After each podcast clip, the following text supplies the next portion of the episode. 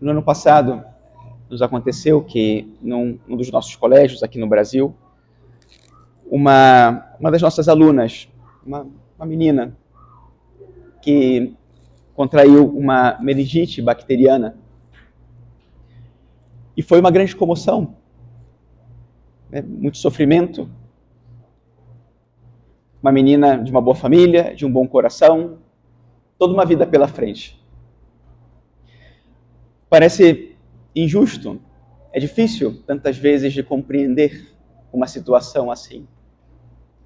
E os alunos, os professores e toda a comunidade se mobilizou em adoração, em vigílias, em oração para pedir por ela.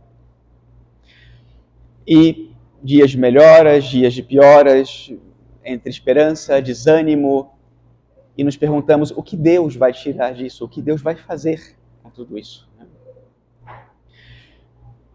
Ao final, Deus a curou. E hoje ela está bem, continua sua vida. Né? E todos nós felizes porque Deus ouviu as nossas preces. Eu me pergunto, e se ela não tivesse se curado? E se hoje ela não estivesse mais conosco? Como seria então? Uma e outra vez, nós nos vemos diante do mistério da nossa própria fragilidade, das nossas enfermidades, o nosso sofrimento, a própria morte. Tudo isso parece muito injusto, ou pelo menos não sabemos como lidar porque nos supera. Tantas vezes vemos as pessoas prostradas diante de uma situação de dor que não tem aparentemente explicação e às vezes, inclusive, de revolta, porque parece injusto.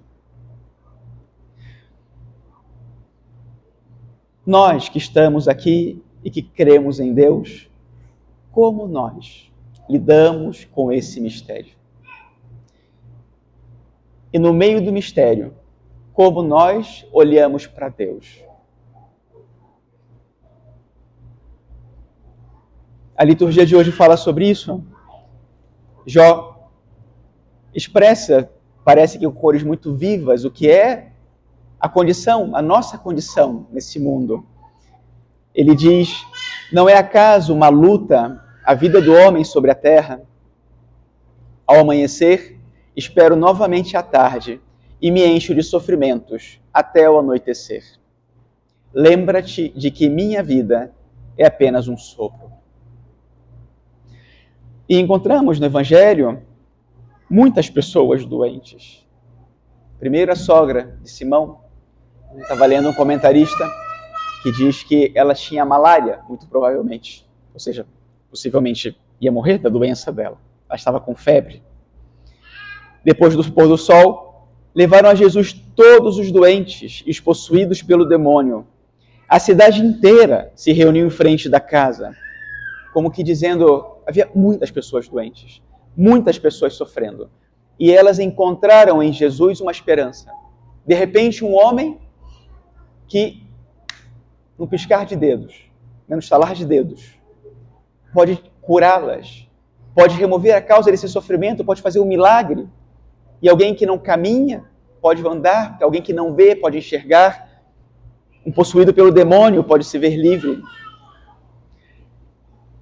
evidencia, por um lado, o poder de Jesus, mas, por outro, a carga de sofrimento que o ser humano carrega ao longo da sua vida.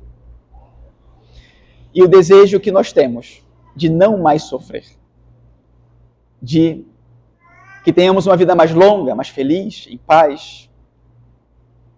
É interessante como no Evangelho fica claro esse paralelo entre a doença e o pecado esse mal físico e o mal espiritual. Porque nosso Senhor, ele não vem simplesmente para curar uma doença, ele vem para salvar. E é justamente esse o desfecho do Evangelho. Quando os discípulos se aproximam e dizem a Jesus: Todos estão te procurando, todo mundo está sofrendo. E todo mundo encontra em você uma esperança. O que, que você vai fazer? E ele fala: Não, não, vamos continuar a missão porque eu vim para trazer a mensagem Os milagres eram sinais. A mensagem era a essência da missão de Jesus, porque a mensagem leva à salvação. Os milagres foram uma circunstância, uma condição da qual Deus, Jesus Cristo, se aproveitou para o encontro, para que alguém se abrisse à graça, para que ele pudesse se aproximar, tocar, se fazer presente. Mas o que ele tinha para oferecer era muito mais. De repente, nós olhamos para o evangelho como o de hoje e nos perguntamos por que não vemos tantos milagres como aqueles que Jesus fez quando passou por esse mundo. Nós gostaríamos muitas vezes de um milagre. É justo pedir um milagre. Nosso Senhor se alegra em ouvir as nossas orações, porque elas são um sinal, um sinal de confiança. Um sinal de que nós sabemos quem pode, no fim das contas, realizar a obra. A nossa oração deveria sempre traduzir também uma atitude de abandono, dizendo: Senhor, o que eu te peço é isso. E te peço com todas as minhas forças e com toda a minha confiança. E confiança, sobretudo, porque eu sei que da minha oração você vai fazer algo melhor do que aquilo que eu estou pedindo. Porque, no fundo, o que Deus mais quer fazer é nos curar, mas não nos curar de uma ferida ou até de algo que nos faz sofrer tanto mas nos curar do nosso pecado. Curar, nos curar daquilo que realmente nos impede de ter a verdadeira vida e a vida definitiva. E vejam que interessante. Até no outro dia escutei isso de um pastor na internet e achei muito interessante, queria partilhar com vocês. Né? Ele dizia o seguinte: olhem para os milagres de Jesus. Todo milagre de Jesus tem duas características importantes: que ele é provisório e que é incompleto. Vocês conhecem alguém que Jesus tenha ressuscitado no Evangelho e que depois não tenha morrido? Não. Ressuscitaram e depois morreram. Lázaro, né? o filho da viúva, a filha de Jairo. Aqueles que foram curados por Jesus e caminharam e enxergaram, todos eles um dia tiveram uma vida que cessou. E o que ficou depois? Essa é a pergunta. O que fica? O que Jesus realmente quer realizar com o milagre? Porque o milagre é verdade, é um bem que nasce do coração de um Deus que nos ama profundamente e precisa nos curar e precisa nos salvar. Não pode ser indiferente à nossa dor e tem que se aproximar.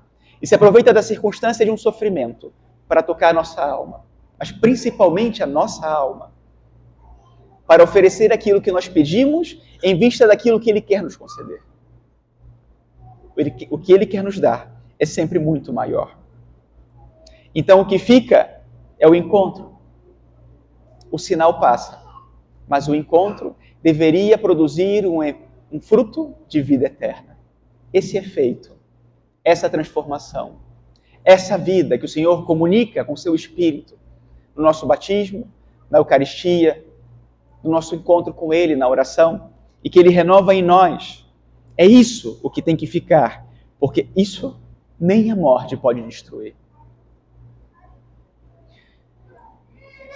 Aquela nossa aluna que passou por aquela doença terrível, por aquele sofrimento e todas as pessoas em volta dela.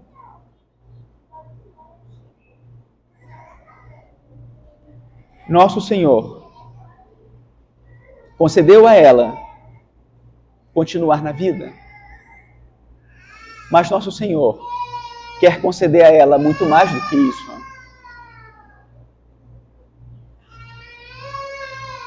Seria injusto se aquela menina, ao fechar seus olhos nessa vida, ao abri-los na, na outra vida, não pudesse ver Jesus.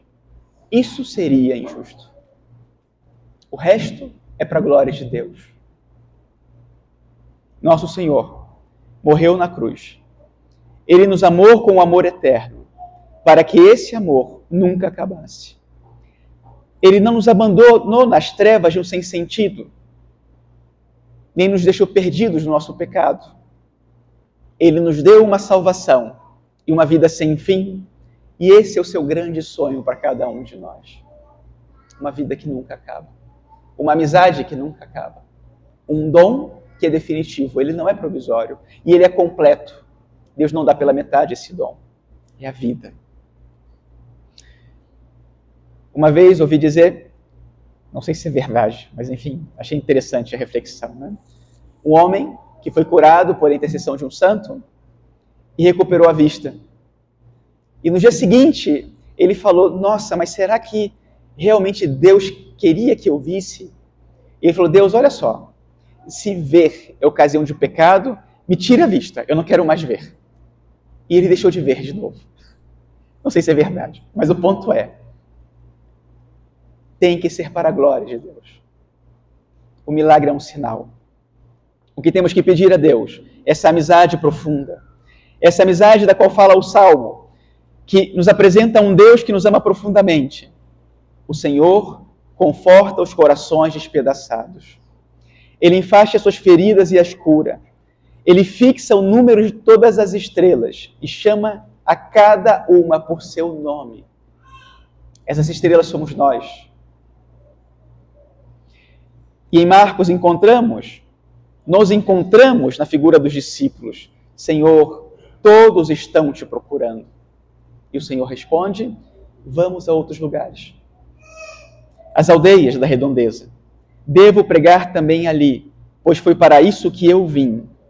O dom é o próprio Cristo. O milagre é só um sinal. O importante é o que nós fazemos com o dom que nós recebemos. Seja o sinal, seja o milagre, seja a graça, a amizade com o Senhor. E é justo que nos perguntemos tantas vezes na vida: onde está Deus? A pergunta é justa. E devemos sempre encontrar a resposta em Deus. Ele está aqui. Porque ele não pode não estar. Ele não pode não nos amar. Ele não pode não estar onde nós estamos. E podemos também nos perguntar, então, o que está fazendo Deus que parece calado? Ele sempre está salvando ou buscando ocasião de salvar, porque Deus não faz outra coisa. O que nos corresponde é confiar em Deus, nos abandonarmos em Deus e anunciar esse evangelho da salvação, de uma salvação que não passa. E isso que fala São Paulo, Pregar o Evangelho não é para mim motivo de glória, é antes uma necessidade, uma imposição. Ai de mim se eu não pregar o Evangelho. Eis o homem que encontrou o Cristo. E quando alguém estiver doente, estiver sofrendo muito, e nós vamos encontrar essas situações todos os dias, rezar sim, orar, com toda confiança. Pedir ao Senhor a cura, o milagre, o impossível. Deus já fez o mais difícil, que foi se encarnar, que foi se fazer um de nós. O mais difícil, o mais impossível já está feito. E ele já está entre nós. Não tenhamos medo de nos frustrar com as nossas orações. Deus sempre as escuta. E as escuta para fazer algo melhor do que aquilo que nós pedimos. Basta que nos abandonemos nas mãos dele, com saúde ou com doença, com alegria ou com tristeza, mas sempre com confiança. Porque em todas as circunstâncias, ele nos levará a um lugar melhor. Assim seja.